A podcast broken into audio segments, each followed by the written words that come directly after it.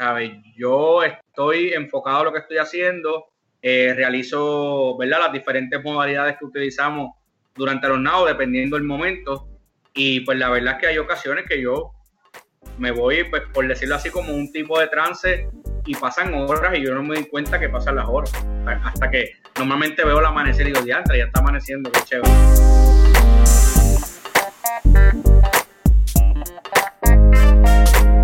Es la que hay familia? Mi nombre es Jason Ramos y bienvenido a Mentores en Línea, un podcast donde hablamos con los empresarios e influencers responsables por las marcas más destacadas, para que así conozcas quiénes son tus mentores en línea.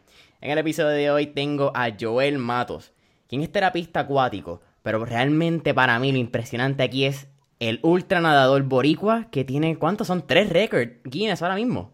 Tengo tres récords mundiales y uno de esos récords es un récord Guinness. Ahí ustedes lo escucharon mejor que yo, así que Joel, es un placer estar aquí contigo.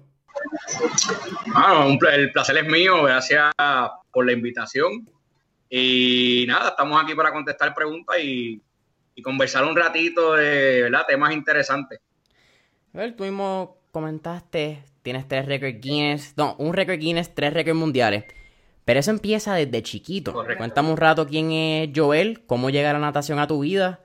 Y yo creo que vamos a llegar a, lo que es el, el ultranadador de hoy en día. Exacto, pues, pues mira, eh, llegó de una manera bien interesante. Eh, yo de pequeño tenía problemas de desarrollo. Eh, por ejemplo, caminaba con los pies hacia adentro. Eso se conoce como inversión. Y pues me acuerdo cuando pequeño me tenía estas botas hasta, hasta, hasta arriba, que me cogían casi toda la pierna, tipo casi como Forrest Gump, como la película. Se te iba a preguntar. pues algo así parecido. Eh, además de eso también tuve problemas del habla desde pequeño. Eh, también los mis pulmones no se estaban desarrollando de forma adecuada a mi edad. Y es entonces que mi pediatra y la terapista que me estaba atendiendo en ese momento pues les recomiendo a mis padres que me pongan en natación, porque eso me va a ayudar a expandir los pulmones, me va a ayudar en la parte de desarrollo, en la parte de coordinación, balance, eh, también en la parte social, en la parte de autoestima, ¿verdad? Porque eh, es común que niños que, en, ¿verdad? En, edades tempranas tengamos cierta deficiencia, pues es, es común también que, que seamos tímidos y que también suframos en ciertos momentos de lo que hoy se llama bullying, pero en mi tiempo no existía ese concepto, pero eso también fue parte de, mi vida escolar. Y ahí es que entonces a los cinco años comienzo la natación y desde un comienzo hice un clic con el agua eh, y, de ahí pues me desarrollé como, como nadador juvenil y pues tengo que decirte que tanto en lo deportivo como en la parte personal, la parte de desarrollo, coordinación, todas esas cosas que te mencioné, me ayudó grandemente lo que fue el deporte de la natación. A través de tu adolescencia, tú continuaste nadando deportivamente, estabas en clubes y eso era, una, era un estilo de vida para ti ya. Sí, correcto. La, natación se volvió como un filtro, una terapia para mí eh, durante toda mi juventud. Eh, eh, inclusive pertenecía a la selección nacional de Puerto Rico de natación. Eh, y estuve viajando a diferentes países representando a Puerto Rico. Eh, fui a unos centroamericanos también. Eh, tuve la oportunidad de tener tres récords nacionales también en, en piscina, ¿verdad? lo que se conoce como en Puerto Rico la Federación Puertorriqueña de Natación, es la que agrupa a, a los nadadores a nivel federativo.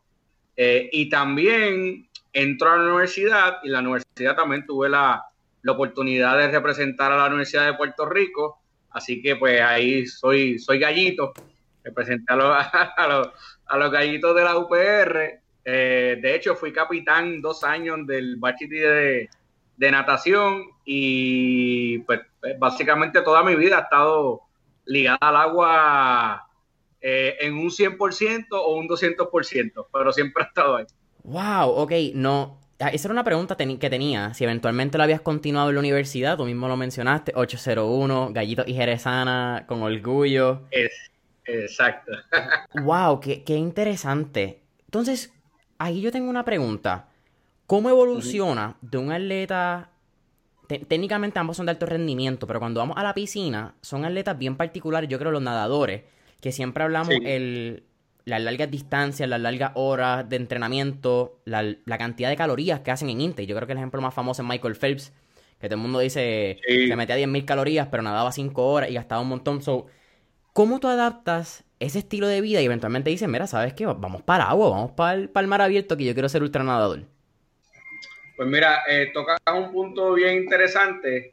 Eh, el deporte de la natación me dio una disciplina desde pequeño, inclusive estando en la universidad, porque en la universidad, entonces tú siendo estudiante atleta, eh, tienes que ser disciplinado para poder entrar en, la universidad. Tú entrenas eh, cuatro, de cuatro a seis horas diarias para el equipo de natación. Más en el caso de la UPI, pues no es, la verdad que no es una universidad que los profesores eh, tengan mucho en cuenta a los atletas. Esa es la verdad. Y, y para mí no estaba mal, simplemente era que así, esa es la que había, tú sabes. Así que tú tenías que organizarte, ser disciplinado y asistir a las prácticas y también cumplir con tu, ¿verdad? Con la, con la carga académica, porque en el caso de la Universidad de Puerto Rico, si tú no cumplías con ciertos créditos, inclusive no podías ni estar en el equipo de natación. Así que te, tenías que hacer un balance y tenías que ser disciplinado. Y yo creo que todo eso también me fue preparando para que eventualmente ya en, ¿verdad? en mi adultez, entonces decidiera entrar a lo que es el mundo de, los ultranados y pues entrar de lleno a, hacer todas estas hazañas eh, en el mar que vengo haciendo desde los últimos tres años, cuatro años aproximadamente. So, este es reciente dentro de todo. Sí, correcto. Yo comencé a hacer los ultranados desde el 2017. De hecho, fue mi primer ultranado y fue, yo le di la vuelta a Key West, a las islas de Key West, allá en la Florida. Ahí hay un, hay un evento que se hace, ese evento es grupal, o sea, que lo hacen varias, varios nadadores que se inscriben, eh, y son 12 millas y medias nadando, y ese fue mi primer, mi primer ultranado, y me fue pésimo, malísimo. Eh, llegué cuarto lugar, que por ese lado no, no suena que me fue mal, o sea, que llegué pero la verdad es que yo empecé bien fuerte, estaba en segundo lugar cuando empiezo Senado, cerca del primero, pero digo que me fue mal porque la, no conocía muy bien el deporte y en la parte de nutrición, eh, pues no me estaba nutriendo bien y estaba vomitando dentro del agua, me dio un calambre en todas partes de mi cuerpo, partes que nunca en mi vida me había dado calambre.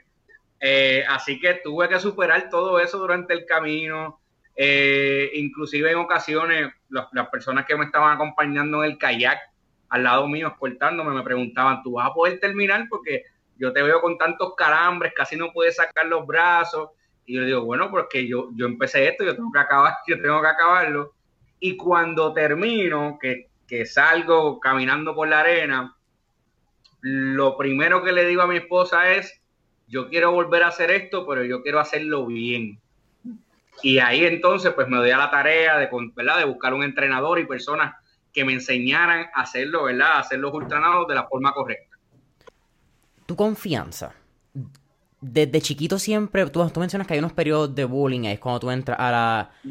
Y si quieres, vamos a hablar eso un, un, poco antes. Tú mencionaste que para tu época el bullying no era algo que se conocía. Y eso es algo muy cierto. Creo que el bullying y lo que es el cyberbullying fue como para el 2006, 2007 que empiezan estos estudios en Puerto Rico. Realmente esto es algo bien...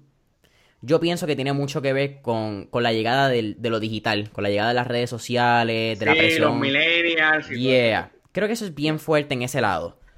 Pero tú desarrollas una confianza, en mi opinión, bastante grande para tú decir sin haber hecho un, nado, ya tú nadabas, pero nunca había hecho un nado en, mar abierto de esta cantidad, y tú decides irte aquí West, vamos a darle la vuelta, porque tú confiabas en ti. Tú lo acabas de decir, no había una preparación. Aquí tú no habías entrenado para él, tú no habías comido bien, no habían doctores. Esto fue yo el Mato y 6 pulgadas de disciplina entre oreja a oreja, que es tu mente. Correcto. Sí, sí. Y sí, estoy de acuerdo contigo, Jason, que sí tuvo que ver eh, ese desarrollo que tuve en mi edad temprana y esas experiencias también me ayudaron. Eh, yo de pequeño siempre fui un chico tímido, eh, pero, tan, pero tímido desde la perspectiva de los demás, pero realmente siempre fui un chico, un chico bien independiente en el sentido de que inclusive yo me acuerdo que yo podía estar horas jugando sin ningún problema. Hoy hasta la hora, me acuerdo en una ocasión, mi mamá me cuenta que una vez estuve en mi cuarto, estaba cuatro o cinco horas jugando en silencio, en silencio, y que iba al cuarto a ver qué me pasaba, a ver si yo estaba bien, y yo estaba jugando en silencio con mis juguetes. Eh, así que sí, de pequeño yo, yo desarrollé como, en cierta forma también, como esa conexión con mi yo interior también como persona, eh, ¿verdad? Eh, esa parte de esa motivación de que sí puedo compartir con otros, pero dentro de mí es que sale esa llama y esa motivación al final para hacer las cosas. Y yo no, necesariamente necesito que alguien me diga, eh, Joel, este, vamos a hacer esto para ayudar a estas personas, pues algo que sale de mí y es algo que la motivación la llevo por dentro. Y yo creo que esa, esa parte y esas experiencias que tuve, pues que lo que mencionas también de que se dice ahora eh, bullying y cyberbullying, pues yo creo que también le busqué el lado positivo a eso y en vez, ¿verdad? Pues, pues eh, lamentablemente en ocasiones eh, estas situaciones pueden crear traumas, inclusive lamentablemente hay niños y, y adolescentes que terminan suicidándose por estas situaciones. tengo que decir que en mi caso no fue el caso. también obviamente fue bien importante la ayuda que tuve, porque también, ¿verdad? Tuve una serie de especialistas que me ayudaron a mejorar este, mis deficiencias, porque para mí eran deficiencias, no era, el diagnóstico que yo pudiese tener no iba a, a dominar mi vida, eso no iba a definir lo que yo iba a hacer eventualmente. Así que mis padres trabajaron con eso, mis especialistas trabajaron con eso, y pues hoy día la gran mayoría de las personas que yo le digo que tuve problemas del habla, desarrollo, inclusive que tuve problemas de los pulmones, jamás en la vida se iban a imaginar que alguien como yo hubiese podido hacer algo como lo que estoy haciendo. Tú mencionaste el, la figura de tus padres. ¿Cuán clave fueron ellos en, en crear ese chip que tú acabas de mencionar? Porque eso es un chip. Yo creo que es un chip que tú prende y apaga. El tomar las decisiones y los eventos en tu vida y convertirlo en algo positivo. Porque ya está ahí. Eso, eso es una realidad. El evento ya pasó. Y tú tienes la oportunidad de reaccionar o responder. Yo creo que son dos formas diferentes de, mirar la, el evento. Pero creo que tu papá, y esto me, tú me corriges, pero creo que tus papás tuvieron una decisión y un rol bien importante en cómo ellos decían el diagnóstico y en cómo ellos miraban lo que iba a pasar. Porque hay muchos papás que ven un diagnóstico y dicen, hasta aquí llegamos.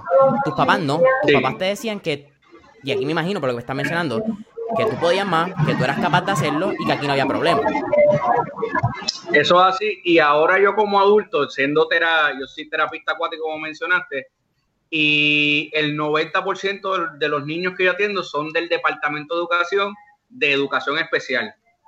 Así que yo estoy atendiendo ahora a poblaciones que en un momento dado yo tuve, ¿verdad? Eh, las complicaciones que ellos tuvieron, así que por eso me identifico mucho con, con los chicos que yo atiendo y también en el, en el proceso puedo darme cuenta de lo mismo que están mencionando, de que mis padres tomaron las decisiones correctas en el momento correcto y que el apoyo que me dieron eh, no fue un apoyo, vamos a decir, que me sobreprotegieron, pero fue el, apoyo correcto, en el sentido yo me acuerdo que de pequeño mis papás me decían, mira, tú vas a hacer lo que tú quieras, tú quieres nadar, vamos a nadar, este, tú quieres, si tú quieres cambiar de deporte, podemos cambiar de deporte, eh, y siempre pues me tomaban en cuenta mi opinión, me decían que lo importante era lo que yo quisiera, no que lo que los otros dijeran de mí. ellos pues me, dieron esas herramientas eh, que ahora, pues como te dije, como terapista y adulto, definitivamente pues cada día puedo decir, mano, agradezco los padres que tuve y que en ese momento pues tomaron las decisiones correctas. No hay ningún padre perfecto, pero puedo decir que esas decisiones eh, fueron las correctas y definitivamente me dieron las herramientas para yo, ¿verdad? Superar esas etapas, porque al final, como tú dices, tú estás en esos momentos y algo tú vas a hacer, ya sea la reacción positiva o negativa, pero de alguna forma tú vas a reaccionar. Volviendo a, a, Key West, que es por donde llegamos a esta parte de, de la mentalidad. Algo que yo no sabía es que cuando tú haces un ultranado, para terminar de joder la distancia que uno hace en el agua, tú tienes que caminar, creo que son 10 metros hasta la meta. Correcto, cuando tú, tú haces un ultranado, tú sales de la arena, sales de la orilla, ¿verdad? Entras al agua y comienzas a nadar y cuando, para terminar el nado, tienes que poder salir en tus dos pies, levantarte y caminar 10 metros en la arena y ahí entonces oficialmente se para el tiempo y ahí se culmina el nado. Eso es así. Y eso que la arena, ¿verdad? Como es tan fácil caminar por la arena. Y como tú no usas ningún tipo de músculo cuando caminas en la arena descalzo y no hay ningún tipo de esfuerzo, pues es bien fácil después de nadar 12.5 millas en tu primer nado. Sí. Qué, qué loco, ¿verdad? Y para los mortales acá que nunca hemos hecho esto. Cuando tú terminas ese nado, tú mencionas que ahí comienza una un 2.0 de Joel Matos como ultranadador. O quizás ahí es que comienza realmente el ultranadador que hoy conocemos. ¿Cuál es ese, post-recovery de ese primer evento y eventualmente con, empiezas con tu entrenador, que no apunta el nombre y se me olvida ahora? ¿Cómo es que se llama? Randy Soler. Randy. Soler. Me iba a decirle Raúl. Randy Soler. Shout out a Randy si estás viendo esto. Eventualmente te vamos a tener aquí en el podcast. Subiste a Mount Everest. Eres un caballote. Eh, cuéntame cómo llega esa relación con Randy. Eventualmente, poco a poco, vamos a llegar hasta Brazados por una inclusión. Que es que en una piscina es una loquera hablar de eso. Y vamos a darle, Tengo demasiadas preguntas. Ok, pues mira, en el caso de Randy, como bien menciona, después de que yo hago las 12 millas y media en Key West eh, pues entonces ahí me da la tarea de buscar personas que me puedan ayudar. Y, fue, fue un proceso, tengo que decirte que fue un proceso, no fue rápido. Intenté con varios entrenadores y ninguno no, no, funcionaba porque inclusive muchos entrenadores, varios entrenadores, eh, cuando yo les decía lo que yo quería hacer, mira, que yo quiero hacer ultranado, qué sé yo, esto, Inclusive algunos me dijeron, mira, es que eso es una loquera. Yo no te puedo entrenar para eso, tú no puedes hacer eso. Me llegaron a decir eso. Entrenadores. Hay una realidad, es una loquera. E, eso, pero lo pudiste hacer, que es diferente. Es una loquera hasta que, hasta que lo haces posible. Exactamente. Entonces, pues nada, mm, pues sigo en esta búsqueda hasta que alguien me recomienda eh, a Randy y me dice, mira, yo conozco a él es puertorriqueño, vive en Colorado, y entonces, pues ahí me, me da la tarea de buscar información de él. Y ya para ese momento, Randy había tenido experiencia, eh, ¿verdad? Con otros ultranadadores también. Eh, y también había tenido experiencia en su caso personal, como mencionaste ahorita, Randy subió al, al, Everest y también él a nivel personal, pues había hecho eventos eh, de distancias largas, especialmente en el, en el tríalo, en, la modalidad de tríalo. Y pues ahí empezó, pues lo llamo, hablábamos, él, vino a Puerto Rico, lo conocí en persona, eh, nos entrevistamos y desde el principio pues rápido me dijo, mira, esto es lo que tú quieres hacer, yo te puedo ayudar con esto. Eh, y pues ahí comienza nuestra relación. Algo bien interesante es que desde el principio, desde, desde inclusive desde el primer nado que yo hago junto a Randy, una de las primeras cosas que dejamos claro es que los nados que íbamos a hacer iban a ser con un propósito para recabar fondos para distintas organizaciones. Así que desde el principio, pues, tuvimos eso en común eh, y pues por ahí, y pues por ahí he seguido con Randy hasta, hasta el momento. ¿Por qué lo hacen por una fundación? Que me parece uno espectacular.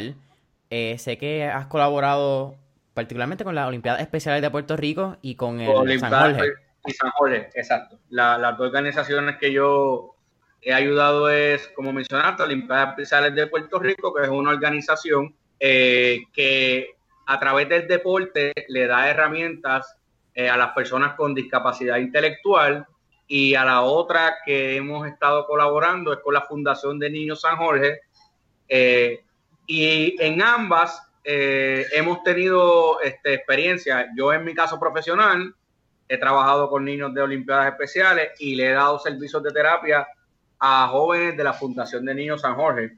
Eh, y en el caso de Randy, pues también tiene una experiencia bien personal, que eh, su hijo mayor eh, en el hospital lo atendieron, inclusive le salvaron la vida allí, así que ya teníamos ambos un link con la Fundación San Jorge. Y pues no hubo mucho que discutir, simplemente fue simplemente, este es el propósito, ok, y qué vamos a hacer por ello, y pues ahí, ahí comenzaba la, la aventura. ¿Crees que eso es gran parte de. o una de las razones principales por la cual logras hacer este tipo de hazaña?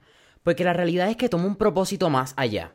Esto no es simplemente tirarte al mar a nadar. No es los ultramaratonistas que hacen 100 millas por hora, en Puerto Rico hacen un poquito menos, tengo entendido, tienen que salir de, Puerto Rico para lograr este tipo de, eventos. Pero no, no es, vamos a hacerlo por, porque un día me levanté con ganas. Tiene que haber un llamado. Y me parece bien interesante este. Sí, mira, este, inclusive desde, desde cuando yo vi aquí West, ya yo, ya yo, ya yo, parte de, ese, de esa motivación era que yo quería eh, que los pacientes que yo atendían, que, que como te mencioné son niños con discapacidad intelectual eh, y diversidad funcional, sintieran que el terapista que estaba allí eh, quería hacer algo más por ellos. Y pues ahí fue que comenzó esa motivación de yo poder decirle a ellos, mira, yo voy a nadar tantos metros, y si yo puedo, ustedes pueden hacer lo que, ¿verdad? Si yo puedo, ustedes pueden hacer lo que ustedes quieran. Y, pues una forma de yo decirle a ellos, ustedes todos los días están en una travesía, porque la, la, realidad es que en Puerto Rico las personas con discapacidad intelectual y diversidad eh, funcional todos los días tienen que pasar una travesía para poder conseguir sus servicios educativos, sus servicios médicos y en cierta forma el que yo pudiese ir y nadar 12 millas y media era una, una manera de yo poder apoyarlo y decir, mira, estoy nadando por ustedes. Y así fue que comenzó. Ya después, cuando oficialmente hacemos los ultranados, pues ya ahí es más formal, porque ya ahí pues se recauda el fondo, eh, obviamente eso se tiene que ¿verdad? fiscalizar y después vamos y lo entregamos, pues ya ahí se formaliza la cosa, eh, pero definitivamente es un bien importante esa motivación, ¿sabes? Eh, ese propósito es lo que está detrás de la meta. O sea, que más allá desde que yo nade un punto A a un punto B, más allá de eso está por qué yo nado de un punto A a un punto B. Y eso cuando yo estoy en el agua es una motivación bien, bien grande. Definitivamente que sí. Tú mencionaste, y esto es bien, eh, una, una, mini anécdota antes, cuando contactamos, ¿verdad? Cuando te escribo para, para llevar a cabo esta entrevista, fue bien interesante porque te digo, pues no eres empresario ni influencer directamente, que es algo que recientemente nos ha pasado. Pero tú me mandas un mensaje y algo que yo pensaba que ya había predicado lo suficiente y me, pero me diste la cucharada de, de la medicina completa, el tablespoon entero, de que tú eres un influencer por tus acciones. Y para mí eso es extremadamente importante porque tú le estás dando la oportunidad a estos niños de ver que lo que tú haces y lo que tú le dices es real. Y a veces, no solamente con la, yo creo, no solamente con las poblaciones especiales, pero en el día a día se olvida lo importante que es eso. Tú tienes un sueño, la importancia de tú poder ver a alguien físicamente presente y real que ha logrado lo que tú quieres, es esa diferencia entre tú querer lograrlo y tú estar 100%, no es que voy a lograrlo, es que ya yo lo logré, y tú decir, eso es imposible. Y yo creo que eso no se habla tanto como se debería hablar. Tienes, sí, Tienes toda la razón. Y casi siempre tendemos a hablar primero de, cuando hablamos de las cosas, tendemos a hablar primero, no sé si te das cuenta, de lo difícil. Cuán difícil va a ser primero versus cuán fácil puede ser o cuáles son los beneficios. Casi siempre antes de hablar de los beneficios, tendemos a buscar cuáles, pues, cuáles van a ser las cosas negativas en, todo. es más, hasta cuando uno se toma una pastilla, lo primero que tú piensas, ¿y cuáles van a ser los efectos secundarios? Antes de que te cure, tú dices, tú buscas a la gente, ah, los efectos, tendemos a tener esta costumbre de estar más pendiente a esas cosas negativas que a las positivas eh, y, se ven todo, e inclusive se ve hasta en el mercadeo, hasta en la programación que tú puedes ver, este, hasta en las noticias, las noticias que cubren tienen a ser casi todo más negativo versus lo positivo. Eh, así que sí, eh, es una oportunidad y pues eh, para mí, ¿verdad? Es, como, es un privilegio cuando alguien me puede decir, mira, yo lo que está haciendo este, me motivó a empezar a entrenar o me motivó a hacer esto nuevo o me motivó a empezar un negocio, lo que sea. Cualquier cosa pequeña que uno pueda aportar, para mí ya, ya eso es, es ganancia, de verdad, definitivamente. Pero es que y, es que, brother, es que eres motivación. No, no, te voy a mentir. Ahorita antes de empezar a hacer ejercicio, ah, antes de, empezar la entrevista, yo estaba haciendo ejercicio. Y en un momento de dolor yo dije, ¿sabes qué? ¿por qué carajo yo me estoy quejando? Si yo en de momento nada 60 millas, nada 100 kilómetros, está 37 horas, es igual cuando a veces pensamos, ah, estoy 4 horas sin comer y tengo hambre. No, no tienes hambre, tienes deseo y tienes un, hábito de masticar. Pero tú puedes estar 48 horas sin comer. Yo estuve 48 horas hace unas dos semanas haciendo un, un detox de jugo, donde solamente consumí eh, agua, líquido, básicamente agua con sabor, que son los jugos, por 48 horas. Y la mente te dice a las 7 y pico de la noche, no puedes, papi, tienes que comer. Y te toca a ti decir, ¿sabes qué? Yo puedo y esto se logró. Lo que tú estás pensando, ¿qué carajo te pasa? Eh, tú no ni puedes pensar eso. Ya tú tienes que pensar que ya tú lo hiciste. Y, por eso te digo gracias. Porque hace tiempo en el podcast también había querido entrevistar a una persona que realmente pusiera los límites, una, no una persona, un boricua, que pusiera los límites del cuerpo del ser humano, donde se distingue las capacidades de la mente y las capacidades físicas del cuerpo. Y tu historia y tu hazaña, honestamente, me, me, paran los pelos y me motivan, porque se tienen que escuchar. Es bien fácil quejarse por todo, es bien fácil pensar que uno no puede. Pero realmente el cuerpo no puede o realmente tu mente te está limitando a tus capacidades. Y no solamente física, a tus sueños académicos, a tus sueños de trabajo, en tu vida personal como padre, como hijo, como novio, etcétera, etcétera. So, you're, you're, an inspiration as a whole. Mm, gracias. Sí, ¿verdad? Es, bien raro que, que, que, alguien te diga que te halague casi. Eh, sí, no, no, y no, como dice mi, como dice Randy, mi entrenador me dice, eh, él me dice así, me dice, Joel, tú, tú, no estás acostumbrado a que te estén halagando, pero tienes que, tienes que ser más humilde y aceptarle. Bueno, yo lo acepto. Pero sí, es, que te dicen ser humilde. No, no, lo hago por esa razón. Ajá. Es que también es, no importa cuánto tú seas, que te halaguen, cuando tú no haces las cosas por halago, it's a humbling experience. Y, y en una parte bien mínima, te lo digo, a mí me han llegado un mensaje agradeciéndome por lo que yo hago, que, que es súper mínimo lo que tú haces comparando de esfuerzo aquí con el podcast. Pero tú nunca piensas que lo que tú haces realmente puede afectar un poquito más cuando tú lo haces porque te lo disfrutas.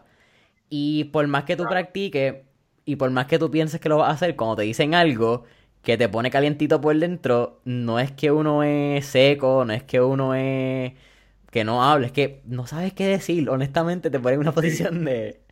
Sí, sí. A, a, mí me ha pasado, me ha pasado también. Cuéntame, cuéntame lo que fue en el 2018. Ya han pasado dos años, creo que fue para febrero del 2018, cuando ustedes hacen en Caparra Country Club el Brazados por una Inclusión. Particularmente este evento fueron 24 eh, horas en una piscina.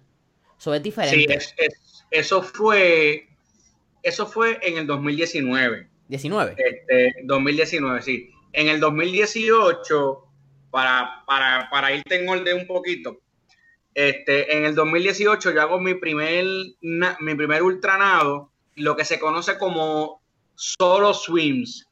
Dentro de los ultranados hay, uno, hay, hay unos lugares, hay, hay, una, hay unos canales, vamos a decir, o una ruta, realmente. Hay una ruta que a través del mundo que ya son conocidas. Por ejemplo, darle la vuelta a la isla de Manhattan es un nado bien conocido internacionalmente.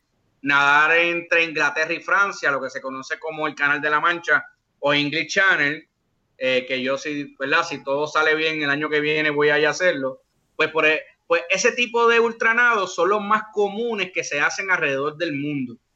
Eh, pues algo que Randy y yo también decidimos es que nosotros sí queremos hacer esos nados, pero más que todo nos queremos dar a conocer por hacer nados nuevos, es decir, coger rutas que nadie anteriormente ha, nadado y nosotros hacerlas. en el 2018 hacemos nuestro primer solo swim, que fue nadar desde la isla de San John a Ceiba, que fueron 50 millas, y estuve ahí dos días nadando. En ese caso lo hicimos de isla en isla. Eh, comenzamos en San John, de San John llego a San Tomás, la misma dinámica. Salgo a la arena en San Tomás y vuelvo y entro otra vez. Y después de San Tomás, nado hasta Culebrita. De Culebrita pasé a Vieque y de Vieque pasé a Ceiba. Fueron cinco, toqué cinco islas en dos días para 50 millas. Y pues ahí ese fue el primer récord mundial y pues me convierte en la primera persona en nadar desde San John, que es una isla, este, parte de las Islas Vírgenes Americanas, hasta Puerto Rico. Eso fue en el 2018. Entonces... Una pregunta antes, si es que a la misma vez que me estás diciendo esto, mi cabeza está explotando. ¿Por qué deciden hacer nuevo, rutas nuevas? Porque eso es algo que, que requiere no solamente pantalones, yo creo que también requiere un poco más de organización y un equipo un poco más grande de lo que la gente piensa. Que te voy a decir pausa porque quiero hablarlo como en la de los 100 kilómetros, que la gente no sabe ni el equipo de ciencia, yo creo, ni planificación, ni técnico que hay detrás. Pero vamos a no spoiler todavía. Esa experiencia entonces de, de la isla, ¿había un periodo de recovery entre isla e isla? Eh, en el caso del de la isla, sí. Eh, pues yo, yo tengo hasta un periodo de 10 minutos como para volver a nadar eh, nuevamente. Eh, y sí, cuando hacemos esta, se hacen estas rutas nuevas, pues sí requiere más preparación porque cuando tú te vas a otro lugar que ya han hecho una ruta, pues ya tú tienes ya una ruta, puedes buscar el GPS de la ruta que hizo esa persona, sabes más, leer las corrientes que hay en el área, eh, así que hay un récord de todos esos nados que han hecho las personas en otros canales, versus cuando tú eres el primero que lo haces porque estás literalmente entrando en aguas desconocidas. Eh, así que requiere de una preparación tanto como atleta como el equipo, el equipo de trabajo que me acompaña, pues también requiere una preparación para ello, eh, porque estamos haciendo una ruta completamente distinta y en una dinámica distinta, porque te voy a dar un ejemplo. A mí me acompaña un bote escolta, que ahí va un, un capitán, el capitán de este, el capitán del nado, eh, nosotros en Puerto Rico utilizamos a Ronnie Robles, que es un capitán de Fajardo eh, bien experimentado y es el, como dicen por ahí, en verdad es el caballote. Y inclusive para él es diferente porque él, él puede haber hecho esa ruta muchísimas veces, pero nunca la ha hecho con un nadador. Nunca la ha hecho eh, teniendo que tener el barco en neutro, estar lo que llaman troleando para el frente y para atrás en esa dinámica. Y eso no es algo que sea fácil. Eh, así que realmente es un reto para mí y para todos los que me acompañan cuando hacemos esta ruta que nadie ha hecho anteriormente. Eso es una loquera. Loquera. Lo de quién es el equipo que te acompaña en un nado normalmente. Porque imagino que la gente, cuando tú dices un solo, pues la gente piensa a veces literalmente que es solo. Pero a veces te acompañan y, hiciste otros eventos acompañados de otro ultramaratonistas. Eso lo vamos a hablar un poco al final. Pero te acompaña bote con capitán. Te acompaña entrenador físico. Sí, sí. en, los nados, pues el grupo de trabajo, eh, cuando es solo swim, hay un nadador principal, que en este caso pues soy yo. Eh, al, siempre al lado mío hay un bote escolta, ¿verdad? Que es un, bote grande. Eh, ahí tiene un capitán. El capitán se lleva obviamente sus ayudantes, porque estamos hablando de que son muchas horas y necesitan poder rotarse para poder estar este, alerta y poder, eh, eh, literalmente el bote escoltas es lo que nos guía en el medio del mar. Ahí, ahí no hay esta cuestión de que hay una lucecita, vamos para allá, no, ahí tiene que haber un capitán que te guíe porque estamos en el medio de la nada. Y se nada de día, se nada de noche. de noche tú no ves nada, de, noche yo ni tan siquiera me puedo ver los dedos de mis manos cuando estoy nadando. Estamos en completa oscuridad, así que eh, se necesita ese capitán que nos guíe en, el medio del mar. Eh, en, en los nados también me acompaña un salvavidas que trabaja la parte médica, ¿verdad? En caso de que me pase algo a mí, a mis compañeros, y está pendiente a, esa parte de seguridad acuática. Eh, me acompaña uno o dos fotógrafos para documentar el nado. También me acompaña un observador. Este observador oficial es una persona eh, que va apuntando todo, todo lo que yo hago, todo lo va documentando para que eventualmente ese nado, después toda esta documentación se envía a organizaciones internacionales que rigen el deporte de, aguas abiertas y ellos entonces certifican que el nado se hizo bajo el reglamento de aguas abiertas. Así que me acompaña siempre un observador para trabajar esa parte. Eh, mi, entrenador, pues como mencioné, Randy Soler, y me acompaña mi esposa. Mi esposa es parte del equipo y ella se encarga de la parte de mi nutrición, de prepararme mi nutrición, todo ese tipo de cosas. Eh, para que tengas una idea, normalmente yo tiendo a nadar en el medio del bote escolta y de un dinghy. Un dinghy es como una balsita pequeña con el motor, que es lo más cercano que está a mí, porque el bote es corta, no se puede pegar mucho, porque como un bote grande, pero tú sabes que crea el drag y toda esta cuestión de... Y aparte que el diésel también me, me, afecta, el fume me afecta bastante, pero esa es la dinámica más o menos que hay este, dentro de, un nado, eh, y pues ahí más o menos realmente todo el equipo hace de todo, ¿sabes? El salvavidas termina igual, a veces dándome nutrición, eh, el observador a veces también termina este, teniendo que ayudar porque son tantas horas que, se cansan, es, algo normal y pues para ellos es bien extenuante también. Me está bien cool lo que menciona y, un saludo a tu esposa, aunque no la conozco. Pero me acuerda mucho al equipo de, no sé si has visto la película de Iron Cowboy, el que hace 50 trigalos. Sí, Ok, pues me gusta, me gusta la cara. Pues me acuerda mucho a ese equipo. Me acuerda mucho a... Y, es una realidad. si tú estás haciendo estos nados, tu pareja tiene que apoyarte. Porque es bien difícil tú, tú convivir con alguien que, no apoya y que no está de acuerdo con, con estas hazañas que es tu estilo de vida. Son un saludo y, mi admiración a ella también. Cuéntame cuál es ese proceso de nutrición, porque esa era una pregunta que yo tenía. No solamente durante, pero que qué sé yo, un mes antes, dos semanas antes, tiene que haber unos procesos de adaptar el cuerpo. ¿Tú tomas solamente líquido durante el nado? No. Este, vamos a empezar desde antes para ir en orden. Durísimo.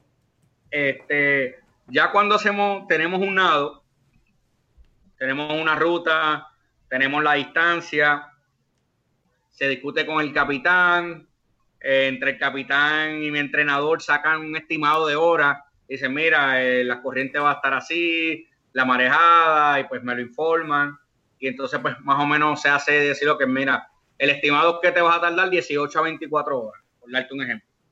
Eh, pues ahí entonces mi entrenador, pues por ejemplo me dice, Joel, para este nado debes estar en tanto peso. 198 libras, por darte un ejemplo, pues ya ahí entonces la parte de nutrición, ya es un elemento que ya yo tengo que ir trabajando para llegar a ese peso para el nado.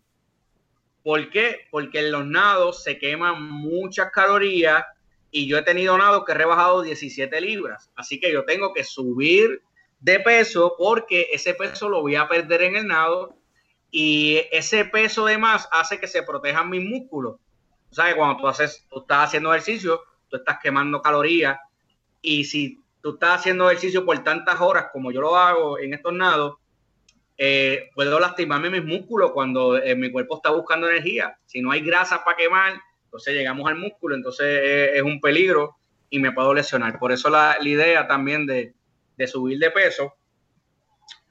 así que ya ahí es un elemento que tenemos en cuanto a la nutrición, que tengo que trabajar con el peso que voy a tener para el nado.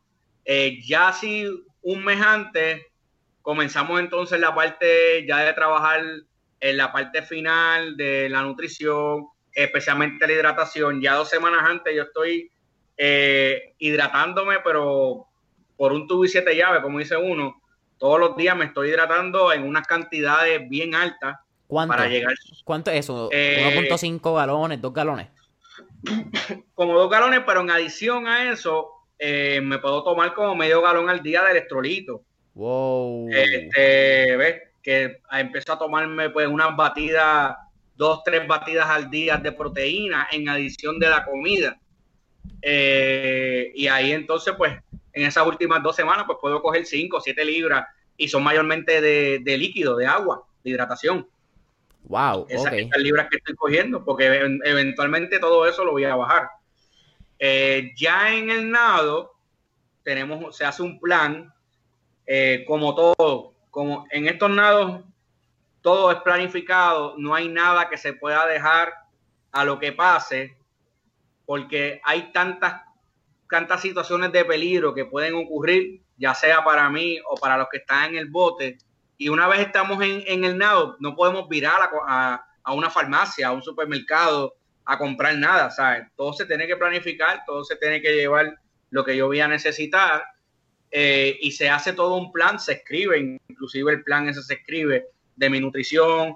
Eh, nosotros cuando estamos en el nado, cada 25 minutos, yo en el agua me detengo, me, me paro en posición vertical, lo que llaman la batidora, y ahí con una, como estas mallas como para limpiar piscina, ahí adentro pueden poner ya sea comida o, el líquido, la hidratación, o si es líquido solamente lo que me toca, eh, lo amarran una soga, una botella y me lo tiran al agua y yo dentro del agua entonces consumo la, la, nutrición. Importante siempre que a mí nunca me pueden tocar y yo no puedo tocar a nadie ni me puedo aguantar, por ejemplo, del bote, del kayak. No puede haber ningún contacto conmigo porque ya ahí entonces eh, se cancela el evento, vamos a decirlo de esa forma. El, nado ya no es válido realmente. Eh, así que es todo en esta dinámica de cada 25 minutos, pues entonces consumir lo que me toca. No consumo mucha comida sólida. Casi todo lo que yo consumo es comida líquida. Literalmente, cuando te digo comida líquida, son batidas que tienen los carbohidratos y las proteínas que yo necesito para sustituir, vamos a decir, lo que yo como normalmente, que a lo mejor es un plato de arroz con carne, amarillo, lo que sea, lo que estamos mayormente acostumbrados, un plato de pasta, pues eso yo lo sustituyo mayormente con comida líquida, porque en mi caso, comer sólido en los nados me tiende a dar bastante indigestión y pues son tantas horas, el cuerpo también sano. Si me meto un pernil que se tarda más de 24 horas en digerir, pues nadando voy a estar, ya tú sabes, súper super pesado con ese, con ese pernil en el estómago. Así que todo, todo lo que yo hago se planifica, todo lo que como lo planifico, todo lo que yo como lo practico. yo no voy a un nado a probar, a ver qué me puede caer bien. Todo eso se hace con anticipación en, los entrenos. Eh, cuestión de que cuando vayamos al nado, pues ya sea poner en práctica lo que ya se ha hecho. Así, así que lo hacemos. Sí, eh, eh, hermano, este podcast va por donde yo quería. Te, voy a decir eso desde ya, gracias. Cuéntame el, el pues lo, que hicieron en. que una diferencia. En el 2018 hacen este nado abierto, que en el mar, que es lo que eh, eventualmente vamos a hablar del 2019, que fue lo que hicieron con el Ultra Challenge. Pero, ¿cuál es la diferencia de nadar 24 horas corridas en una piscina? Y te pregunto, ¿la piscina era de Clorox? Sí, es una piscina de Clorox. Ok, cuéntame la. Me imagino que hay una diferencia. Es una piscina de, de estas que tienen un flow automático, corriente.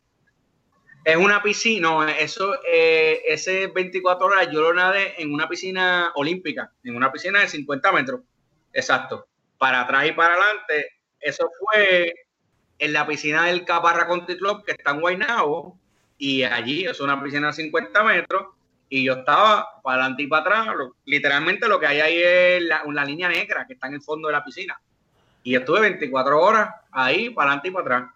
Y como, como mencionaste ahorita, fue parte de, un evento que se llamó Brazadas por la Inclusión, que era de Olimpiadas Especiales. Por curiosidad, quizás es la pregunta más boba dentro de este tema, pero ¿cuántas vueltas tú das en 24 horas una piscina? Eh, Sabes que saqué, saqué la data, la tengo, te la puedo conseguir después. Eh, pero obviamente cuando estoy nadando yo no, yo no estoy pensando en eso. Y no puedo. Pero sí, sí, sí sacamos la data ese primer evento yo nadé alrededor de 66 kilómetros aproximadamente, 67 kilómetros. Wow. fue, fue el, ¿sabes? el metraje que llegué a hacer en esas 24 horas. Cuéntame la, cuál es la diferencia al momento de prepararte y, y psicológicamente. Porque yo creo que cuando, cuando, te están dando abierto, tú sales de punto A y tú sabes cuál es punto B. Y tú, yo creo que fue, y, de una vez hago este pequeño paréntesis para darle un shout out a una persona que, admiro y respeto mucho, que fue Luis González, que te tuvo también en, el show hace un año. Y Luis, si estás escuchando esto por casualidad, mi respeto y admiración siempre. Luis me abrió las puertas a los medios en el 2013. Fue la primera persona que me dijo un sí. Al día de hoy todavía me sigue diciendo que sí. Así que un fuerte abrazo. Pero en ese en esa entrevista tú mencionas que tú tienes una canción de Fiel a la Vega, que es escuchando a mi guitarrista en la arena, o me equivoco en alguna letra. Sí, sí, sí, la, canción dice yo sigo aquí con mi guitarrista en la arena, parte de una de las estrofas de él. Y esto yo lo utilizo porque una de, de las cosas que yo uso durante los nados es este, además de cantar, pues también hago mucha meditación, este, ejercicios de respiración eh, y también utilizamos mucho lo que son los mantras. Básicamente los mantras son eh, como unas oraciones que tú repites, unas oraciones que tienen este, un estímulo positivo para la persona que lo está diciendo. Eh, así que, pues, como parte, vamos a decir que de esos mantras, pues yo utilizaba esa tropa de Frida La Vega eh, para, para, decir, bueno, no importa que me duela todo el cuerpo, yo sigo aquí, abrazada, abrazada y vamos a llegar. En esa dinámica es. Pero te da ese norte, porque te da el saber que, y que volviendo a, la pregunta, yo creo que me fue ahí un poquito, de A a punto B. Y ese es, ahí tú está tu visualización de la arena. Ahí está el momento a donde tú vas a llegar. Pero cuando tú estás nadando en una piscina, que yo creo, a ver, si lo vamos a lo más básico, la gente, creo yo, pero la gente detesta correr en una pista porque es repetitivo. Entonces, imagínate tú nadar 24 horas en una piscina sin parar. Pues mira, sí, hay gran diferencia.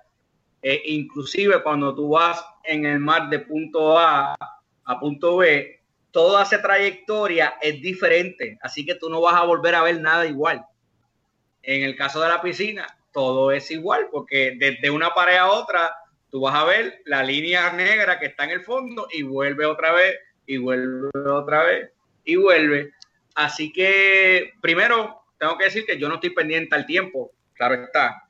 Eh, y prohibido de que, de que durante cualquier momento que yo tocaba la pared para virar o para o tocaba la pared para comerme, ¿verdad? Si me tocaba la nutrición y alguien se acercaba y quisiera decirme, yo, eh, lleva tanto, ahí lo paraba, no, no le digan nada cuánto lleva, porque es algo que a mí no me interesa, o sea, yo estoy enfocado, como te digo, en dar en ir brazada a brazada hasta, hasta, que termine el tiempo.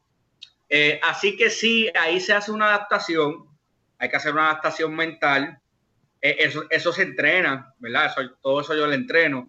Eh, inclusive yo entreno lo que es no dormir mientras estoy nadando.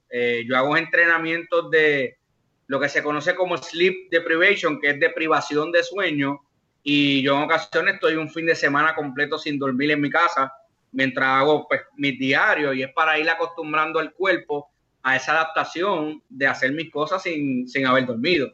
Eso también se entrena. todo se entrena. La, la, mente se entrena como igual tú entrenas un músculo. Eh, lo que pasa es que la gente no está acostumbrado. Eh, pero siempre tendemos a entrenar la parte física, pero la parte mental también hay que entrenarla. Y eso es una manera de yo poder entrenar. Eh, ya en el caso de la piscina, pues sí, ahí yo tenía que entrenar mucho la parte, trabajé mucho la parte de meditación dentro del agua. Eh, y cuando yo entro en estos periodos de meditación, pues yo literalmente, como yo digo, me conecto, me conecto a ese cuerpo de agua donde estoy y pueden pasar horas y pues yo ni cuenta me doy, ¿sabes?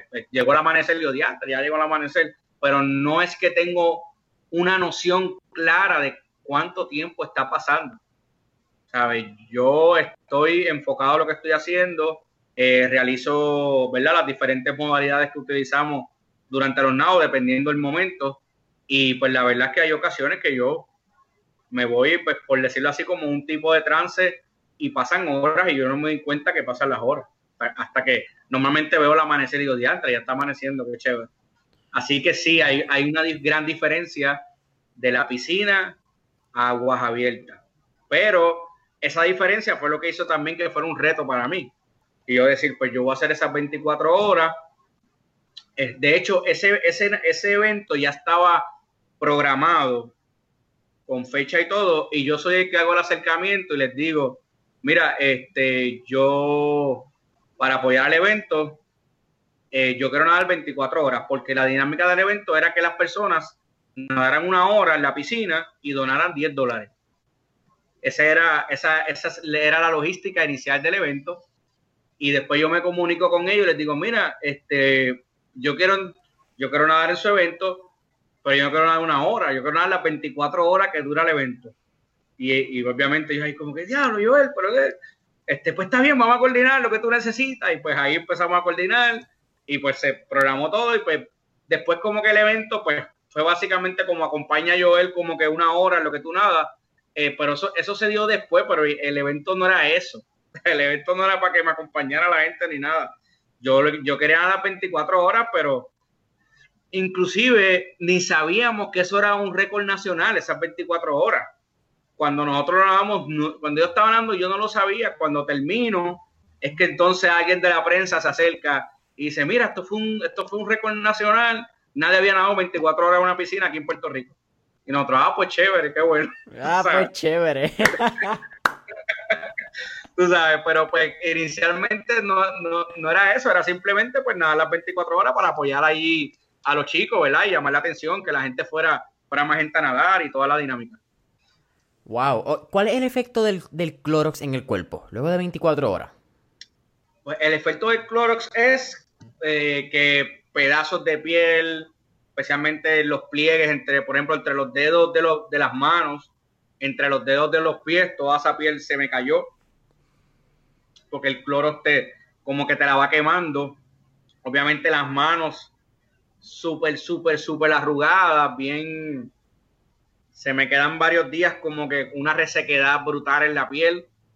Eh, eh, inclusive en, el cuello, me acuerdo que esta área aquí, hubo un canto de la piel que como que se me cayó, se me quedó en carne viva. Parece que por la, por entre la mezcla de la exposición al sol y Clorox, se me cayó. Y estaba, eso estaba en carne viva. Este, pero sí, y obviamente, pues, normalmente después de, de los dos nados que, ultranados que yo he hecho en piscina, automáticamente los oídos, pues ya tú sabes, después pues viene una pequeña infección que hay que atacarla con antibióticos, ese tipo de cosas, porque por la sobreexposición al, al Clorox. Pero al final no es nada que no se pueda solucionar. Sí, todo es pasajero. Se supone que todo sea pasajero. Me, me te, hago la pregunta. Si tú hubieses tenido la opción, y, y esto es bien subjetivo porque si fuese, no, no pasó. Pero si tú hubieses tenido la, la, opción de decir, no, no me acompañe, yo simplemente quiero nadar 24 horas sin que nadie lo hubiese, sin que nadie supiera, te acompañara. ¿Tú lo hubiese hecho como quiera? Eh, sí, yo lo hubiese hecho. Definitivamente lo, lo hubiese hecho porque realmente los otros nados que yo he hecho, los he hecho solo en el agua. Eh, pero sí lo hubiese hecho, pero tengo que decirte que el hecho de que personas me acompañaran era algo que yo no había vivido en ultranado anteriormente, así que fue una, ¿sabe? una energía en ese espacio, eh, porque tal, yo sentía que la gente que estaba, ¿sabes? La gente me miraba por debajo del agua y me hacían, ¿sabes? Me saludaban por debajo del agua y como que, ah, dale, estamos aquí. Tú sabes, es una dinámica bien distinta, pues tú sientes el apoyo. Cuando yo estoy en estos nados, en los ultranados en el mar, la verdad es que yo siento el apoyo obviamente de mi equipo de trabajo, pero yo estoy solo en el agua. Estoy solo. Eh, y, en ocasiones estoy tan cansado que es bien poco lo que yo logro escuchar, de que si me están gritando, ese tipo de cosas. Eh, pero ya en el caso de la piscina, pues sí permitía el hecho de poder tener más interacción con las personas que allí estuvieran apoyándome. Y ese aspecto, pues también fue algo diferente y, pues, verdad, me, me gustó muchísimo. Ahí tuve la oportunidad también de, de chicos que yo le he dado clases de natación adaptada, que nadaron allí al lado, en el carril conmigo al lado, tú sabes, los pude animar a que ellos fueran y nadaran una hora conmigo. Esa, dinámica se dio, fue bien bonita. Eh, personas que me enseñaron a mí a nadar, personas que yo le he dado clínicas de natación, pues también allí, ¿sabes? Eso dio esa oportunidad también de tener ese intercambio eh, y, ¿verdad? Fue espectacular y fueron, eh, fueron 24 horas en el 2019 y 30 horas en el 2020. Bro, pero es bien impresionante algo que tú acabas de mencionar y, y, no sé ni cómo me, siento del, del, impresionado que estoy. Mientras tú haces 24 horas, tú acabas de decir que la gente, en este caso tus estudiantes que tú has tenido la oportunidad de tener, nadan, pero tú como quieras los apoyas a ellos y los motivas. Cuando tú eres la persona que está en 24 horas, que está en sufrimiento, que se le está cayendo la piel, que está en deprivación de sueño, pero tú como quieras sabes que tienes un poco más de energía. Y tú sabes que te queda y que ese poquito de energía que tú tienes, tú puedes dárselo a una persona y puedes hacerle un cambio. Y... Wow, punto. No tengo mucho que decir. Como que eso es bien impresionante. Lo es. toma un, entrenamiento mental, como tú dices. Toma realmente una, fortaleza de, de, creer que eso está hecho también, de creer en ti, de, más de, de, todo. Tú mencionas ese 2019. Cuéntame un poco del 2019 Ultra Challenge. El Ultra Challenge fue un evento que se hizo en mayo del 2019. Eh, el Ultra se, llama Ultra Caribbean Challenge porque reunía a varias disciplinas en sus distancias ultra para recaudar fondos para la Fundación de Niños San Jorge. Eh, hubo una corredora eh, que se llama Paxi Ramírez que corrió eh, de Guayama a Fajardo. No me acuerdo la distancia. 64 millas, si no me equivoco. 64 millas corrió Paxi. Hubo un ciclista eh, Bobby, Bobby le dio la vuelta a la isla en bicicleta. También hubo un remador, Jorge Quintana, que remó, eh, no me acuerdo, no me acuerdo las millas, pero él remó básicamente de Culebra a Fajardo y me acompañó en ese tramo. entonces, pues la parte mía, pues por decirlo así, que era la parte más grande del evento en, ese sentido, porque yo iba a estar intentando establecer un récord Guinness de ser la primera persona y récord mundial de nadar desde Jos Van Dyke, es una isla, Jos Van Dyke es una isla virgen, de la parte de la isla vírgenes, pero es británica, no, es, americana, y nadar hasta las Croabas, eh, que son 100 kilómetros, que al final terminaron siendo 105 kilómetros, porque una parte que nos perdimos, eh, y eso fue lo que fue el Ultra Challenge. Tú normal no, pues después de 100 realmente fueron 105, porque nos perdimos, pero no, Biggie, después de 100 el 2.5 no importa. ok, vamos a hablar de... Si mencionas Josh Van Dyke, yo creo que, si no me equivoco, los baños son en Josh Van Dyke, que es lo famoso, aquí la, todo el mundo se va para Christmas in July y se van para las Islas Vírgenes Británicas a pariciar, antes de, 2020, ¿verdad? De pre-COVID time. Pero yo el Mato decide, vamos a nadar, lo que a veces toma 3-4 días en bote, llegar. También tienes que considerar que a veces la gente para en distintas marinas y whatever. pero tú lo haces en 47 horas. Y el récord Guinness era hacerlo en menos de 60, si no me equivoco. Correcto. Cuando Guinness, eh, Guinness te da eh, unas especificaciones, ¿verdad? Unas reglas que tienes que seguir. Eh, ellos nos dieron, se, tenía que hacerlo en 60 horas o menos. Eso era uno de los requisitos para poder completarlo.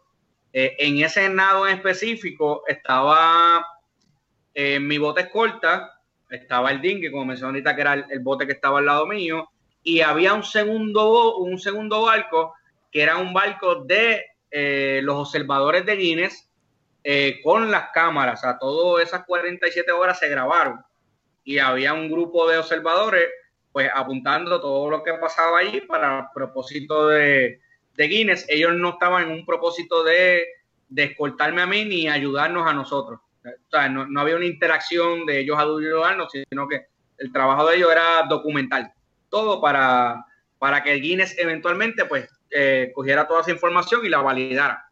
Y que el récord, ¿verdad? Pues fuera un récord válido. Eh, para ese nado yo salí un viernes a las seis y pico de la tarde, a las seis y treinta y cinco aproximadamente de la isla de Jos Van Dyke y terminé el domingo hasta las 5 y algo de la tarde, 47 horas después. Por, ok, cuéntame, te voy a preguntar dos cosas, vamos a la primera. ¿Cuál es, o qué pasa por tu mente 48, 24 horas antes de tu salpar en, ese reto? 24 eh, horas antes, eh, ya yo estoy trabajando mucho la parte de visualización. Eh, obviamente ya ahí están, estamos trabajando, como digo yo, los, los 10 leaks que yo hago, de para que no se te quede nada, ese tipo de cosas. Ahí, ahí, ahí estamos trabajando eso. Eh, pero para este evento, que fue un evento tan grande, nosotros lo que hicimos fue que nos movimos un, dos días antes a San Tomás, que era una isla bastante cercana a Jos Van Dyke, eh, para separarnos un poco, ¿verdad? De, este, de la realidad acá en Puerto Rico, de los medios, ese tipo de cosas. Y nos vamos a San Tomás, estuvimos allí el día antes en San Tomás completo. Eh, allí el equipo de trabajo, pues preparando el bote, lo que hacía falta. Y pues yo estaba en una habitación de un hotel, eh, preparando la parte de visualización, este, trabajando la parte de, concentración y pues terminando de, darle esos detalles finales a, a, lo que podía pasar. Este, en, esto, en estos eventos, la verdad es que uno tiene que prepararse para lo peor, esperando lo mejor porque como tú no sabes lo que pueda pasar y pueden pasar tantas cosas, e inclusive preparándote para, para, para, cosas grandes, pasan cosas que tú no esperabas que pasaran, como fue en este, en este nado, que ya, ya hablaremos de, qué cosas pasaron, eh, pero son tantas cosas que pueden pasar que son casi como infinitas, tú sabes, aún tú preparándote y planificando, pueden pasar cosas que tú no pensarías que, que hubiesen pasado. Y es bien interesante porque tú estás en el mar. Si fuese en, tierra, pues tú tienes una variable control de que sabes que abajo tuyo solamente hay carretera. Nosotros desconocemos como el noventa y pico por ciento del océano y quién sabe, no ni quién sabe, es lo que puede pasar por tu cabeza que a las 12 de la noche tú te distraíste por un segundo. ¿Y qué carajo puede salir abajo tuyo que te puede coger? Tú no estás viendo. Aquí no hay nada. No. What is it? Cuéntame, ¿por qué salen a las 6 y 35 de la noche? Por marejada, los vientos, ¿cuáles son esos elementos principales que ustedes tienen que tomar en consideración? Pues mira, se toma todo en consideración, corriente, marejada, la marejada, la marejada alta, la marejada este, baja. Eh, tomamos en consideración mucho el nadar de noche, especialmente para evitar el sol. Para, porque el sol, obviamente, eh, pues algo que por muchas horas pues me va a quitar más energía. El, el, sol, el sol del Caribe te quema. por más sunblock que yo me pueda echar, va a llegar el momento que mientras yo estoy nadando, el sunblock se me va a ir yendo. Y yo no puedo subir al bote, echarme sunblock y volverme a tirar al agua. O sea, el sunblock que yo me pongo antes de salir, lo que yo me ponga ahí es lo que yo voy a llegar hasta que llegue al otro lado, porque en, en el agua es bien difícil tú volver a ponerte sunblock, ¿sabes? Porque está, mojado y te estás moviendo. Eh, así que mayormente en este nado eh, salimos a esa hora para entonces tener dos noches completas de nado, de viernes a sábado y de sábado a domingo, entonces tener dos noches completas y ahí tener básicamente la mitad del nado, eh, un poquito más de la mitad del nado en, en nadando de noche y protegiéndome entonces un poco del sol. Esa, fue la razón principal realmente. Esa, eso es bien interesante lo del sol. Te pregunto, ¿fue lo mismo que usaron esa misma estrategia de nadar de noche cuando hicieron el tramo de San Just a, a Ceiba? ¿O eso fue algo que aprendieron en estos primeros nados, los cuales se adaptaron? Eh, pues fíjate, eso fue algo que aprendimos.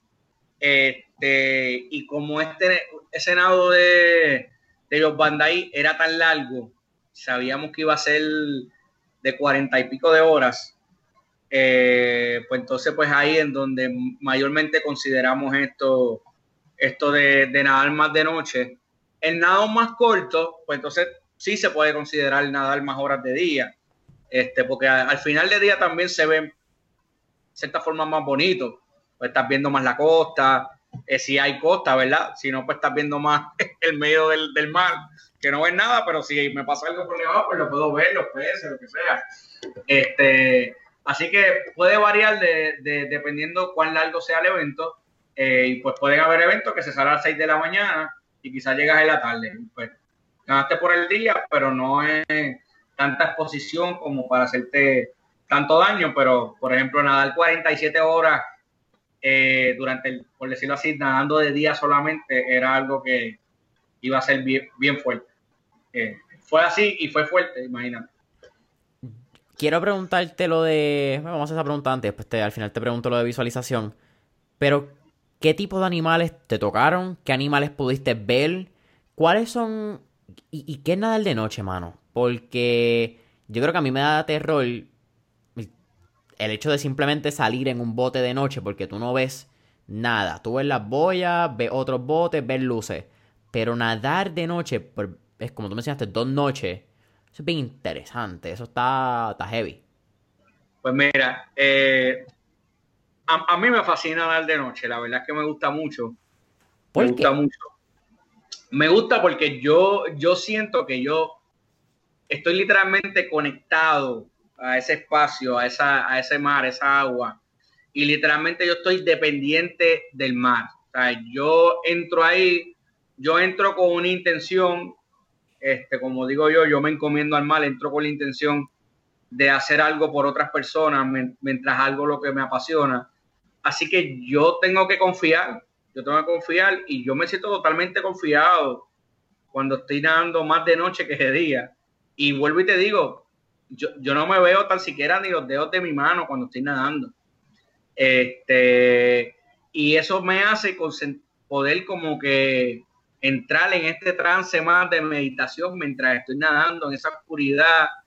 Eh, no se ve nada, literal no se ve nada, no se ve nada. Yo tengo que ponerme en, los goggles, ¿verdad? Yo uso unos goggles y en la parte de atrás de los goggles yo tengo que ponerme dos lucecitas rojas que parpadean, prenden y apagan para que mi equipo de trabajo me vea mientras yo voy nadando, porque si no, no me ven.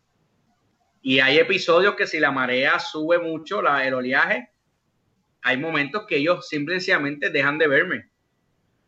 Este, porque por, la marejada. Así que imagínate la oscuridad que hay en el medio de la nada. Eh, así que a mí me gusta mucho nadar de noche. Eh, siento que estoy más conectado. Eh, en cuanto a los animales, nos hemos encontrado pues, delfines, además de los peces regulares, este, agua viva, mantarraya, eh, hemos tenido encuentro con tiburones, hemos tenido encuentro con ballenas, eh, jorobadas, pero tengo que decirte que no hemos tenido ningún encuentro que haya resultado en algo negativo, incluyendo con los, con los mismos tiburones, no, no ha pasado nada negativo. El tiburón. Quizás por... Ah, es que no sé ni por qué hago la pregunta, porque siento que... Ah, visto un tiburón. Es como que la pregunta más fácil que, y, la directa que debe ir todo el mundo. Pero... ¿Lo logra... ¿Fue un, tiburón que viste, que estuvo al lado tuyo, que, tocaste, o fue una alerta desde el bote? No, eh, nosotros eh, he visto tiburones, por ejemplo, estoy nadando y por debajo más profundo que yo, o sea, yo estoy nadando en la superficie y en el medio del mar, del mar las profundidades son bien, son bien grandes. Y, o sea, en nuestro, especialmente en el área norte y en el Atlántico también hay un área que las profundidades, yo no veo el fondo cuando en ocasiones estoy nadando. Y pues ahí pues veo la cantidad de peces, incluyendo tiburones que me pasan por debajo. Obviamente yo estoy aquí, ellos están en algún punto aquí o, mucho más abajo, que, yo ni sé cuántos pies más abajo, y el animal va a seguir su camino. O sea, yo no me voy a ir detrás de ellos a saludarlos, a molestarlos, nada por el estilo. Así que yo simplemente los veo, yo sigo nadando y ellos continúan. Eh, sí hubo un nado, eh, cuando yo hice el nado del 2018, yo hice un, eh, de noche, hice el tramo de San Tomás a Culebrita. Okay y pasamos por un área, eh, ahí hay un área entre medio de estas dos islas que hay una peña, es una peña en el medio de la nada y es una peña blanca que le dicen, no me acuerdo el nombre, tiene un nombre, los pescadores tienen un Sail Rock, Sail como de, de, eh, de, vela, Sail Rock. Y esa es un área que es bien profunda está la peña del está esta peña en el medio de la nada y el área es bien profunda alrededor, así que es un área que es bien conocida porque es bien profunda y porque hay animales bien grandes. Ya el capitán me había dicho Joel, cuando estemos bien cercanos a peña, es un área, ¿verdad? Que, que jala, lo que llaman ellos, que, que, hay un área que jala, tú sientes esa energía que hay hacia la, hacia la hacia peña y ahí si nos encontramos animales grandes va a ser en esa área. Así que yo sabía que podía pasar y así mismo fue. Estábamos de madrugada, la, la marea estaba alta, cuatro cinco pies, eh, la cosa se estaba poniendo intensa ya. Eh, entonces de momento yo siento algo que me, se me, sube entre medio de mis piernas, me da un cantazo bien fuerte, pa, entre medio de las piernas y entonces le aviso, le aviso a mi entrenador, en ese momento él estaba en un kayak eh, y ahí rápido, pues obviamente veo los focos alumbrando a ver qué había, qué sé yo. Yo no vi lo que había. Cuando me viro para abajo, no veo por la oscuridad no veo lo que hay, sé que era algo grande porque lo sentí. Y pues nada, yo sigo nadando eh, y no pasó ni un minuto cuando a mi entrenador le dio un cantazo en el kayak y le dio media vuelta y él sí vio que entonces era un tiburón. Y ahí los gritos, que si veo el foco alumbrando en, el agua, buscando qué es lo que hay, yo a todas estas yo sigo nadando, o sea, yo no paro, yo no me detengo a menos que ellos me detengan. ¿Sabes? Pero yo, yo no me voy a parar a ver qué es lo que está pasando. Sí, porque si paras... a menos que ellos me piten, sabes. Porque si paras técnicamente y toca algo para el challenge y, todo lo que has recorrido no vale. Sí, y antes, y, y, ya nosotros tenemos un acuerdo, eh, yo, mi entrenador, el equipo de trabajo, o sea, que si pasa algo negativo, yo no me voy a estar parando. Mira, Joel, vimos un tiburón. Mira, Joel, este, lo, lo, que te pasó entre los pies fue un tiburón que vimos más al frente. Estas cosas ellos me las cuentan después. O sea, yo nunca me enteré que a, que a mi entrenador le, metieron dos cantazos al kayak y le dio media vuelta. Yo me entero de esto después, ¿sabes? Él no me paró a decirme, mira, Joel, me dieron un cantazo. eso nunca me lo dijo hasta que termina el evento, porque eh, la idea, entre menos estímulos negativos yo tenga, eh, pues más yo me voy a poder concentrar y mantener mi enfoque. Entonces, un detox de redes sociales antes de entrar a esto, de y de noticias y de eh, todo. No tanto, fíjate, no tanto. Este, sí hago, sí hago, más que un detox, te diría que no, no hago un detox así como tal. Sí, lo que busco es concentrarme en en noticias más positivas, por ejemplo, días antes, pues cuando veo películas, pues hermano, no voy a ver películas de drama, tú sabes, voy a ver películas de motivación, tú sabes, que, sea, que me sirvan de motivación, documentales de gente que ha logrado cosas bien brutales que yo puedo admirar, eh, cosas que me sirvan de motivación, hablar con personas importantes para mí, este, compartir con los chicos que yo le doy servicio, ese tipo de cosas. Eh, por ejemplo, si puedo pues vamos y vamos allá a la fundación y compartimos con los, este, con los chicos de la fundación y su familia, ¿sabes? Son esas cosas que, que al final son las que te van a dar como que la gasolina para cuando uno esté que no, que el cuerpo te, dice, ¿pero qué estás haciendo? ¿Sabes? Este, esa es la motivación y eso es lo que yo busco eh, también, esos últimos momentos antes de, de empezar el nado. ¿Cómo llamo? Ah, estamos hablando de, del nado en de los, Van Dyke, los tiburones y... Sí, y, los animales y todas esas cosas. Ah, eso está el garete. Imagínate... Yo ni me puedo imaginar realmente que me toque un tiburón. Pero eso requiere también de ti una súper concentración. Porque... Y cuéntame esa visualización que pasa fuera del agua antes de empezar.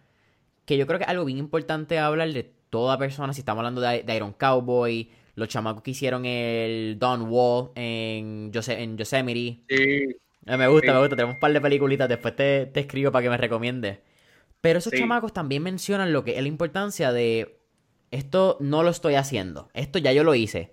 Y cada stroke yo miro la arena. Ya yo estoy, ya yo estoy allí. ¿Cuán importante y cuál es ese paso de preparación? Y cómo es ese stroke? Porque yo creo que algo también bien interesante que tú has mencionado es que tú das un stroke a la vez. Y tú tienes la concentración de simplemente entender que te toma que este stroke que yo voy a dar tiene que ser mejor que el anterior. Y and that's it. Es un mm. trabajo no de qué está pasando, es simplemente tú enfocarte en que un stroke va primero y el otro tiene que continuarlo de esta manera. Y es un ciclo de. Bueno, de, de perseverancia y disciplina. Sí, sí. Y entonces, para terminar lo que estamos hablando anteriormente también de, los animales y todos estos encuentros, eh, es bien importante también eh, tú poder entender y educarte en cuanto lo que puedes encontrar en este medio ambiente, que es el agua, es el mar. Eh, así que yo, por ejemplo, estoy muy consciente de los animales que me puedo encontrar, incluyendo el tiburón. Este, y muy consciente te digo, este, de que pues, pues qué puede pasar, qué puedo hacer si pasa algo, eh, qué no debo hacer. Eh, por ejemplo, estos animales tienen, tienen unos instintos que perciben hasta si tú tienes miedo o no tienes miedo. los animales marinos. O sea, tienen unos sentidos bien desarrollados.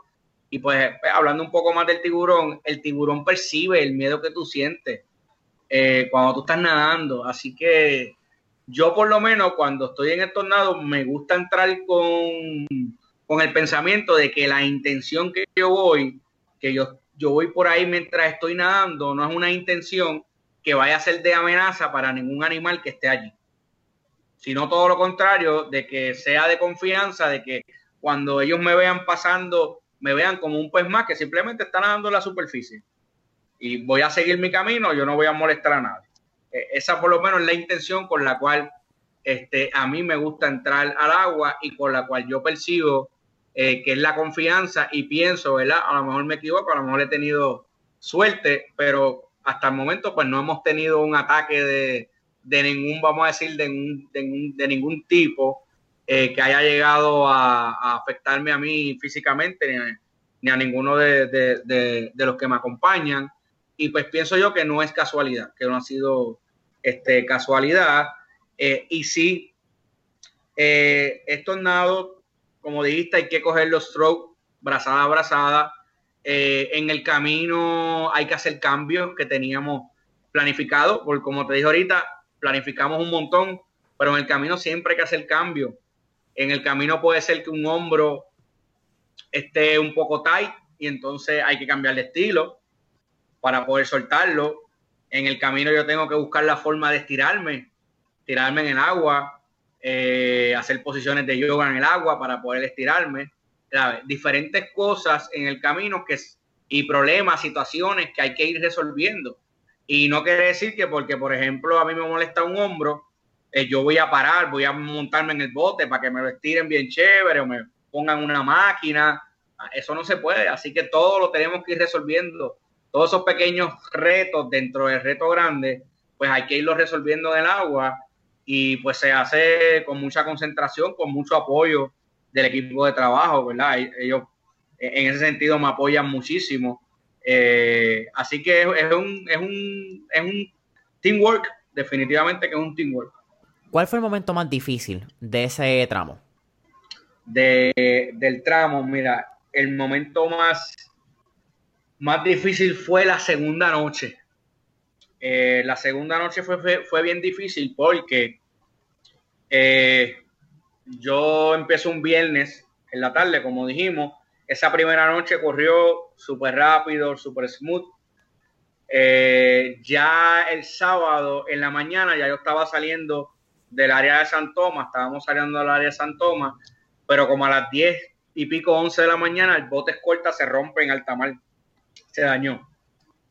Se dañó totalmente, el bote se fue a la deriva, así que yo sigo nadando solo con el dinghy al lado. En el dinghy estaba montado mi esposa, el salvavidas del evento y mi entrenador. Y seguimos en lo que el bote lo intentaban arreglar en alta mar.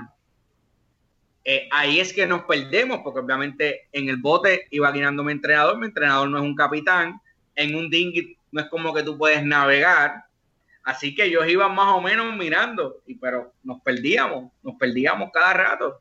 Eh, pasaban las horas y el bote no lo podían arreglar. Ya yo empiezo a ver en las caras de ellos preocupación, empiezo a verla a ellos hablando por el celular y gritando. ¡Ah! Yo dije, aquí está pasando algo. Definitivamente aquí está pasando algo.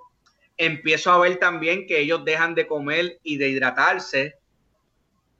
Y después me entero que es que parte de la comida se quedó en el bote de corta principal y ellos se llevaron una parte, pero se estaba acabando ya. Porque ya iba pasando el día y ellos me iban dando esa nutrición, esa comida. Así que ellos tuvieron que dejar de ellos tomar agua, hidratarse para dármela a mí. Y ya yo veía, eh, tú sabes, las caras de ellos, los veía. Eh, volvemos, nada de esto nos hablamos en el evento. En el evento ellos nunca me dijeron, yo, bueno, estamos buscando sin comida, pero no te preocupes, Nada, esto ellos me lo cuentan después, obviamente yo me di cuenta de que hay algo pasando. Eh, y no es como hasta las siete y pico de la noche, ya cayendo la, noche, que el bote nos alcanza. Eh, pero ya había una carga emocional, había un desgaste físico y emocional bien grande porque fueron horas fuertes, fueron, fueron horas que momentos que había oleaje, que había mucha corriente y pues había frustración porque no sabíamos bien por dónde ir. No sabíamos bien por dónde ir. Inclusive en estos nados el capitán sabe si hay, por ejemplo, hay un chorro para llevarme downwind, que yo pueda ir a favor de la corriente, pues a lo mejor él puede, nos abrimos un poco para coger el chorro, pero en este momento en un dinghy tú no te das cuenta de nada de eso, porque no tienes, no tienes instrumento, no tienes nada.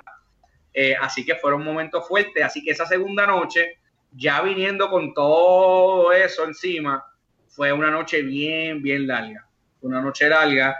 Y ya en esa noche estábamos entrando en Culebra.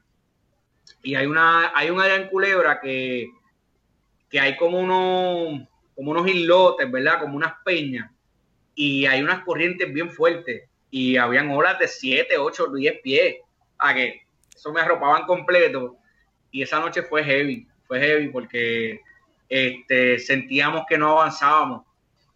Sentíamos que no avanzábamos y fue una noche fuerte. Yo te diría que ese fue el momento más fuerte.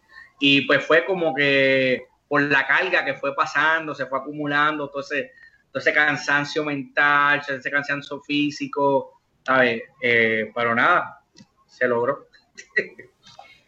Eso está el garete. Y, como tú mencionas, es bien interesante esa parte del dinghy, porque el dinghy flota contigo. Al Si una corriente te mueve a ti, mueve el dinghy, porque el dinghy tampoco pesa demasiado.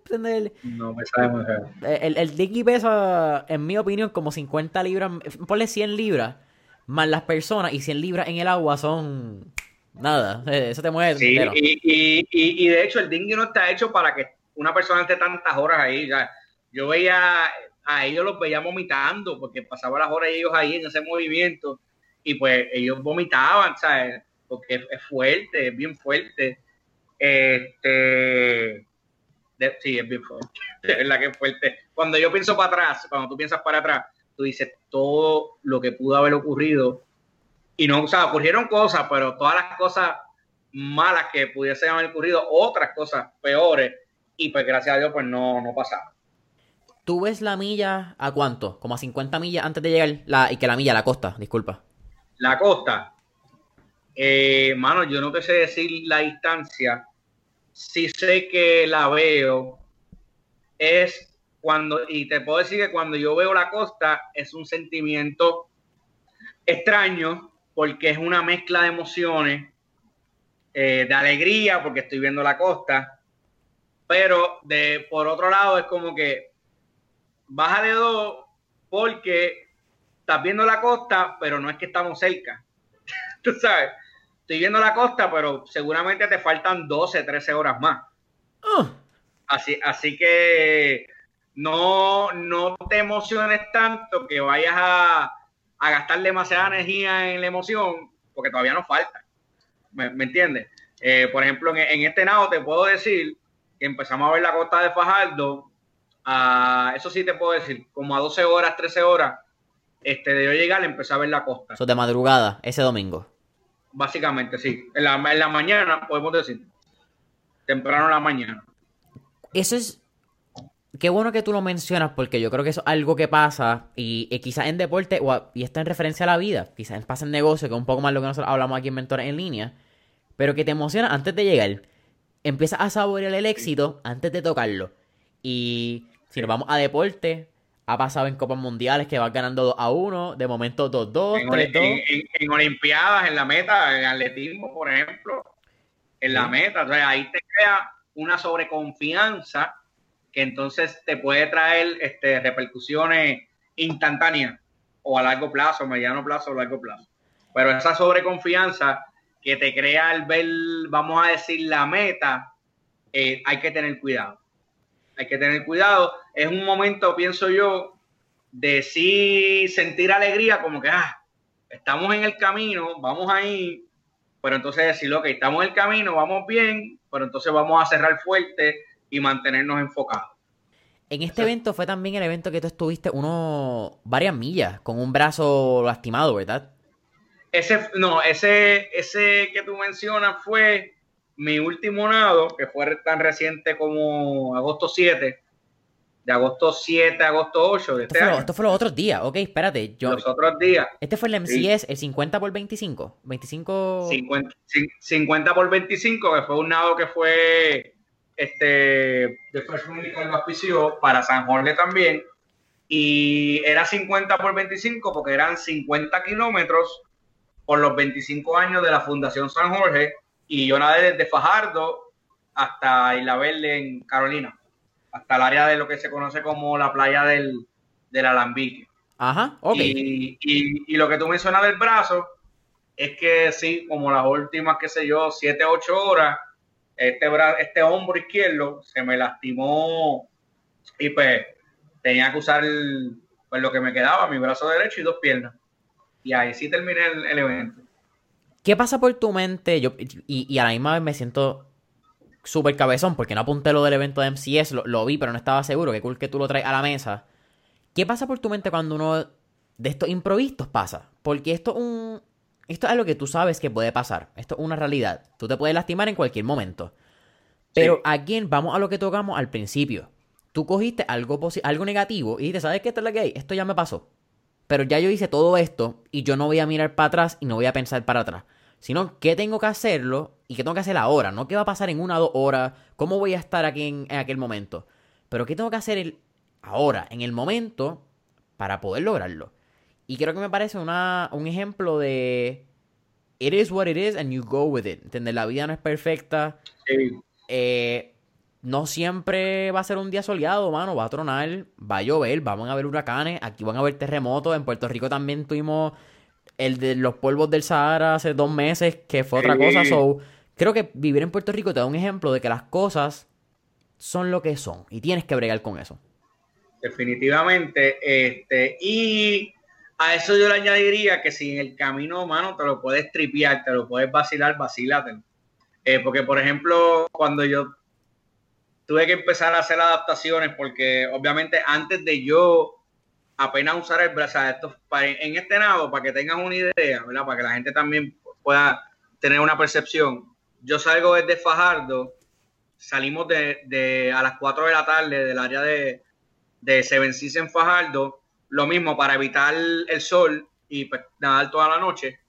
Eh, pero una vez tú sales de Fajardo, todo bien, vamos saliendo de Fajardo.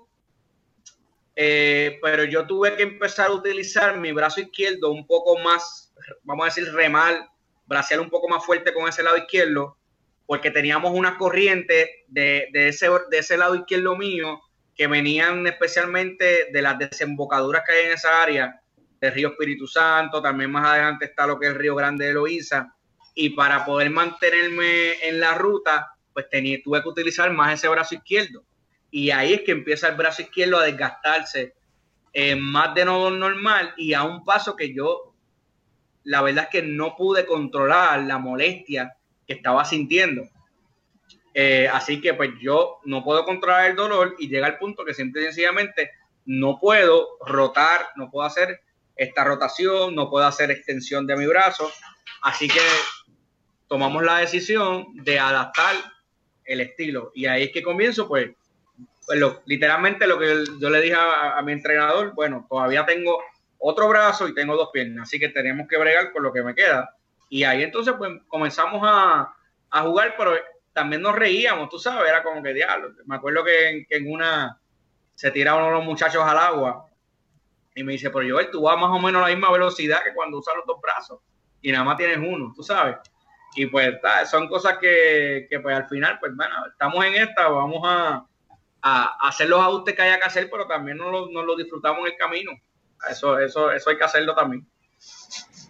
Joel, estamos, estamos casi terminando, pero antes de, de, terminar, cuéntame cuál es cuál es tu rutina post recovery. Y en este caso, pues me imagino que tú estás en un, en un recovery ahora mismo post evento. Han pasado, bueno, vamos para el mes, 27, Pa'l mes. como 25 días por un mes cuando esto salga. Esto sale el próximo lunes. So, me parece. Que, ¿Cuál es ese post recovery? Porque ya lo que estaba leyendo es que tú comes mucha proteína. Y lo otro es que tú también nadas después de que terminas de nadar para que los músculos no se atrofien. Para soltar. Ajá. Exacto, sí. Cuéntame sí, eso. después viene un, viene un periodo de descanso, por ejemplo, para este último nado, que fueron 50 kilómetros. Eso me tomó 17 horas y media. 17 horas 29 minutos, esos 50 kilómetros. Y yo tuve dos semanas completas de recovery. Lo que podía hacer era, si nadaba, pues nadaba bien, algo bien suave para soltar. Viene la parte también de, eh, pues trabajar el cuerpo, pues masaje, eh, sesiones de quiromasaje, que es ajuste con masaje, todas esas, todas esas cosas que ayuden al cuerpo a, hacer un recovery, a soltar, a bajar esa inflamación. Este, así que sí, el nado, la gente piensa que el nado son las horas, por ejemplo, en este caso las 17 horas y media, pero el nado comienza desde antes, la preparación, y el nado no termina hasta las dos semanas después, en este caso del recovery. Eh, por ejemplo, en el caso de las 47 horas, el nado no terminó hasta un mes después que yo pude recuperarme completamente.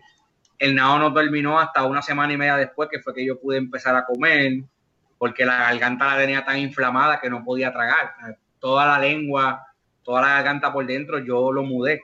Todo eso, toda esa piel la mudé por la sobreexposición a la sal, no podía tragar. Así que realmente no es solo el nado, es lo que viene después. Así por eso que yo digo que el nado no termina hasta que yo me recupero completamente. Eh, así que son cosas que, pues la gente muchas veces pues no, sabe. ¿Qué tú comiste en, esa semana y media? ¿Podías tragar eh, líquido o, eh, nada? No, líquido era... yo consumía lo que llaman suero líquido. Ok. Y, por vena. Eso, eso fue lo que tuve que consumir por semana y media, lo que pude, en lo que la lengua mudó y pude empezar a tragar. Wow, ok. Entonces, ese periodo de alimentación, tú, tú mencionas que tú tienes una pérdida drástica de peso, pero tú, no, tú no lo pierdes solamente en el agua. Luego de ese evento, tú estás perdiendo peso por varios días, varias semanas. Sí, porque el cuerpo se queda eh, como que con ese high, porque llevas tantas horas en movimiento, que eso se queda, ese, ese, como un estado de defensa. Ajá. Exacto, ese sistema está todavía intentando reponerse de todo ese castigo, porque verdad, todo ese, toda esa exigencia que tú le diste al cuerpo eh, por tantas horas de movimiento, por tantas horas sin dormir, eh, por tantas horas de hacer lo que no hace normalmente, porque por 47 horas tu cuerpo en un momento dado te pide ir al baño, hacer las cosas que haces en el baño, eso es algo normal. Te pide dormir, te pide comer lo que tú comes normalmente, te pide acostarte en tu cama cómodo y son cosas que tú estás privando a tu cuerpo de hacerlas y encima estás exigiéndole que haga un movimiento por muchas, muchas horas. Así que todo eso, el cuerpo se queda tiempo después eh, gastando energía, ¿verdad? Para poder compensarlo. Y por eso es que también después se sigue gastando, quemando calorías, cientos de, eh, se queman, cuando hago los nados, puedo quemar hasta entre 2.000, 2.500 calorías, 3.000 por hora. se quema muchísimo. Anda, pal. So, tú me estás diciendo que en el de 47 horas, tú básicamente perdiste o quemaste 100.000 calorías. Posiblemente, sí. ¿Cómo tú mides eso durante el, durante el nado? Eh, ¿Tienes pues, pulso? sí, eso eh, cada vez que entonces, cada cierto tiempo me cogen pues, utilizamos oxímetro para cogerme la, oxigenación del cuerpo, el pulso, este, se hacen con las anotaciones también, pues se anota eh, inclusive cuántas veces oriné, cuántas veces evacué, todo eso se va llevando eh, en documentación para ver que yo, ¿verdad? Que, que sea lo normal, que sea lo normal en mí. Este, y todo eso se, se documenta y hay ciertas cosas pues que se sacan un aproximado por ejemplo, la velocidad, eh, pues mi entrenador puede sacar la velocidad que yo voy por la cantidad de brazadas por minuto, eh, ¿verdad? Hay ciertas cosas que podemos ya ir sacando y que entonces él puede decir, ok, pues mira, eh, yo él va a este paso, se va a tardar más o menos tanto en llegar, pues vamos a necesitar tanta nutrición y pues por ahí es que ese es como que el punto cero y pues por ahí se va montando todo el resto de la, de la planificación. Cuando tú mencionas entrenador, para estar claro, el mismo entrenador que fue el que le dio el tiburón que lo viró a mitad sigue siendo Randy. Correcto, sí, sí. El mismo. Randy, el único que tengo. Randy, tú eres un crack, tú eres un caballote, déjame decirte. Eso está en garete. Joel, al final de Mentores en línea, siempre hacemos tres preguntas, ya un poco más relax en zona de vacilón. La primera pregunta. Si pudieras virar el pasado en este tripeo Back to the Future y virar a una época, década o periodo histórico, ¿cuál sería y por qué? ¿Puedo virar a una época cualquiera o a una época de mi vida? Cualquiera, de taíno, indígena, eh, mm. renacimiento.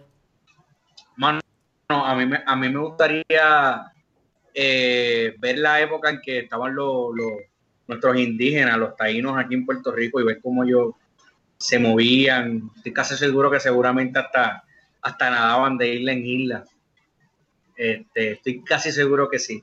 Me hubiese gustado ver ese, cómo, cómo era nuestro borinque en esa época, sin los españoles, solamente con los taínos. Esa historia yo creo que siempre es bien triste, porque his story, lo que es la palabra historia, pues siempre la cuenta el victorioso. Y yo, yo, creo que se ha perdido. Y antes, yo, es más triste, yo creo que se han perdido dos partes de la historia. Pre-España, la pre-Hispanoamérica, pero también pre-Estados Unidos.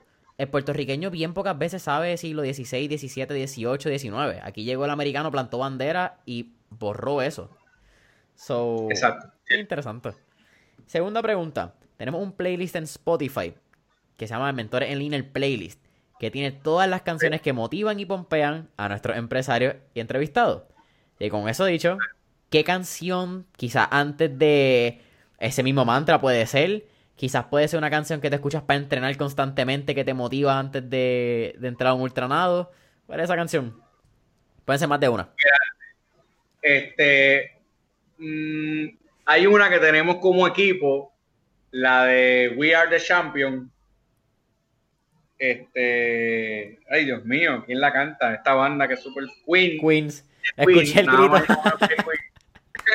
pues We Are, esa es como que una canción que los nados la ponemos y y yo me pongo a cantarla en el agua y allá en el bote ellos se ponen a gritarla, tú sabes. Este, además de esa le añadiría Boricua en la Luna, que seguramente alguien le habrá dicho. Eh, eh, esa la añadiría. Y de Fiel, de Fiel a la Vega también le, le, añadiría. No sé muy bien el nombre de la canción, pero es una estrofa que dice: Dame un momento para probarle que estoy hecho. El Guanabí.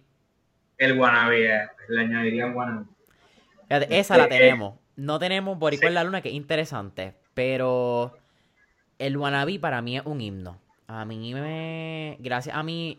Eh, gracias a mi, a mi viejo, a mi padre. Creo que también fue la, clase de graduación de mi prima mayor. Pero una canción que desde chiquita inculca algo. No sé qué es. No te puedo decir un sentimiento encontrado porque a mis 21 años quizás no he tenido la experiencia de esta de irme a la ciudad y de quizás pasar este, este struggle tan grande como él menciona en la canción que es la diáspora boricua. Pero esa canción te da un sentimiento de... igual, yo fíjate, igual que salimos de aquí, de Fiera la Vega. Son dos canciones que tienen, algo. ¿ah? Who knows what the fuck it is. Sí, sí, sí. Shout out a Fiera la Vega. Tercera y última pregunta, Joel. Cuando creamos el podcast, el podcast fue bien dirigido a, a la próxima generación que está creciendo ahora, quizás puede estar en escuela superior, quizás está en universidad en un periodo de, de años muy particular porque yo creo que tú no sabes lo que quieres hacer. Todo el mundo alrededor tuyo te dice qué tienes que hacer. Y todo el mundo que te está diciendo qué tiene que hacer, ellos piensan que tienen la razón. Porque eso es lo que tú tienes que hacer en el momento. Así que, con eso dicho, ¿cuál sería ese tip o recomendación que Joel Mato le daría a nuestros escuchas? Pues mira, eh, bueno, una pregunta brutal y, y es una pregunta que conlleva una realidad y encima de la realidad simplemente de la edad, porque lo que menciona está en, una edad desde que puede estar saliendo de, del high school para la universidad o saliendo de la universidad y hay muchas influencias en uno porque probablemente quizás eh, pues, tú no tienes el dinero, no tienes la independencia eh, que quisieras para simplemente decir yo no voy a escuchar a nadie, yo, yo tengo lo mío, no tengo por qué estar siguiendo consejos de nadie, pero en la realidad de hoy en día estamos viviendo con las situaciones que están pasando, es todavía más difícil. Este, porque el que está en un high school, en un cuarto año, por ejemplo, en medio de esta pandemia, no está viviendo un cuarto año normal. tú eres gallito. Tú mencionaste algo muy importante. Yo estoy entrando, yo, este es mi cuarto año de universidad, yo soy senior. Entonces, ah, para mí, ¿qué, qué, qué, qué coño? Ya yo soy un viejo, ya yo bebí en Río Piedra, ya yo experimenté la Yupi, ya yo estoy harto de los merenderos y, y shout by the way, Abel, las batidas de Abel allí en, en la piscina, los jefes. Pero imagínate los prepas, y perdona que te interrumpí, ¿verdad? Estaba diciendo algo bien lindo. Pero lo, alguien que no ha tenido la experiencia de, de ver a la Yupi a, a, las once y media y ver el centro, tú pasar con la multitud de estudiantes, la cantidad de, de personas con distintas experiencias, distintos backgrounds, como te enriquece, eso no pasa virtualmente. Y yo creo que eso es algo que no hemos tomado en consideración todavía los que estamos arriba. Sí, sí. Así que tienes toda la razón. Así que por eso es que digo que entonces en este momento todavía más difícil, pero tenemos dos formas de verlo, o verle lo negativo o verle lo positivo. No, no, hay, no hay más nada. Como decimos nosotros, así que en cierta forma, por ejemplo, como yo le digo a los atletas, que en, este, en, esta situación pues no han podido entrenar, eh, y más que entrenar no han podido competir, porque todos los, todos los eventos se los han cancelado. Eh, pues la única opción que nos queda es ver esta situación como un entrenamiento, como un reto más. Esto es un evento de cinco meses, llevamos un evento, como digo la atleta, este evento lleva cinco meses. ¿Y cómo tú vas a llegar primero? Pues que cuando esto se acabe, tú hayas podido mantener tu rutina de hacer ejercicio y de practicar tu deporte. Que no hayas tenido que necesitar que te digan, este, para tal fecha vas a hacer esta competencia. Si no dijiste, no, ahora yo estoy entrenando porque quiero mantenerme, porque quiero este, mantener mi rutina de ejercicio y estoy entrenando para la vida, vamos, y entrenando para vivir. Así. Igualmente, por ejemplo, los que están en la universidad, ¿sabes? Los que estén en la universidad, los que estén entrando a la universidad o estén ya, como en tu caso, que eres senior, cuando te gradúes más nadie en la historia va a poder decir, mano, yo me gradué en medio de una pandemia y yo no me quité. ¿Sabes? Eso fue parte de lo mío y más nadie vivió eso, se acabó, eso lo viviste tú. Eh, tú sabes, por ejemplo, los que se graduaron en medio de esta pandemia, más nadie le tocó vivir eso, le ha tocado vivir eso. Este, en, en, ¿verdad? en épocas recientes.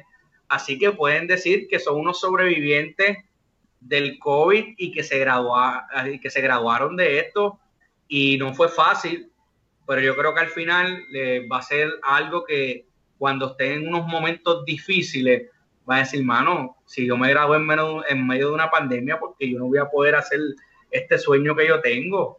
Claro que sí voy a poder hacerlo. Así que en ese sentido, pues como lo vemos, es un momento, diría yo, que tenemos una oportunidad también de que como sociedad renacer en ciertas áreas, eh, de repensar ciertas cosas y decir vamos a hacerlas diferentes, eh, ¿verdad? Como, como, como, ciudadanos que somos de una sociedad. Este, y en el caso de, de los jóvenes, mayor aún. A los jóvenes, es, ¿verdad? Como se dice siempre, los jóvenes son el futuro. Pero estos jóvenes que están viviendo estas situaciones van a ver la vida distinta a los que están llevando el gobierno, por ejemplo, hoy en día, que no vivieron esto. Y yo creo que cuando ellos les toque guiarnos, ¿verdad? Estar al frente de este país, yo espero que ellos se recuerden de estas situaciones y digan, mira, en ese momento lo pudimos hacer, ¿por qué ahora no podemos? Y pues entonces hagan un cambio y pues que realmente, mano, el cambio que queremos, tú sabes, porque aquí en la parte, pues, bueno, no entrar mucho en política, pero sabemos que hay unas cosas que hay que mejorar y pues siempre hay que tener, ¿verdad? eh, ser positivo.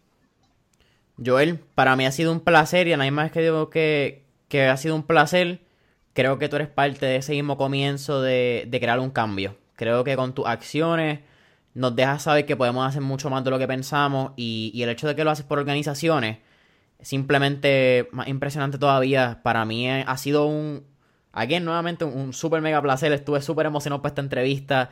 Me sentí que, que entrevisté, a Iron Cowboy. Me siento que estuve con los chamacos de Don, con Ross Alderby, que es un ultra swimmer de Inglaterra. Son manos. Sí, sí, sí, lo sé, lo sé. Lo conozco. Te digo, después, me, después te voy a escribir y, me gusta mucho tu mindset. Creo que tengo mucho que aprender de, de ti, de estar en comunicación. ¿Cómo podemos conseguirte en redes sociales para los que te quieran seguir y cualquier hazaña que tengas pronto? ¿Cómo te podemos dar follow? Pues mira, este, en las redes sociales estoy en Facebook y Instagram como Joel Matos Ultra Swimmer, Joel Matos Ultra Swimmer, y pues allí me pueden seguir eh, para que vean, ¿verdad? Un poquito de, de, lo que yo hago este, antes, durante y después de, los de los nados. Y lo próximo que tenemos, pues el, si Dios lo permite, el año que viene, este, tenemos lo que se conoce como la triple corona, que son eh, los tres nados más, más, con más dificultad que existen en el mundo y pues lo esperamos hacer el año que viene. Eso es lo que hay. no vamos a. Después me, me dices off cámara cuáles son esos tres, tres tramos por curiosidad. No, no los conozco. Pero familia, ha sido una mega entrevista. Saben que pueden conseguir a mentores en línea en Facebook e Instagram como mentores en línea. Danos subscribe, 5 estrellitas en Apple Podcast, follow en Spotify. Recuerda compartir esta entrevista. Está lleno de mentores en línea. Joel Mato Ultra Swimmer. Hasta la próxima. Yeah, gracias.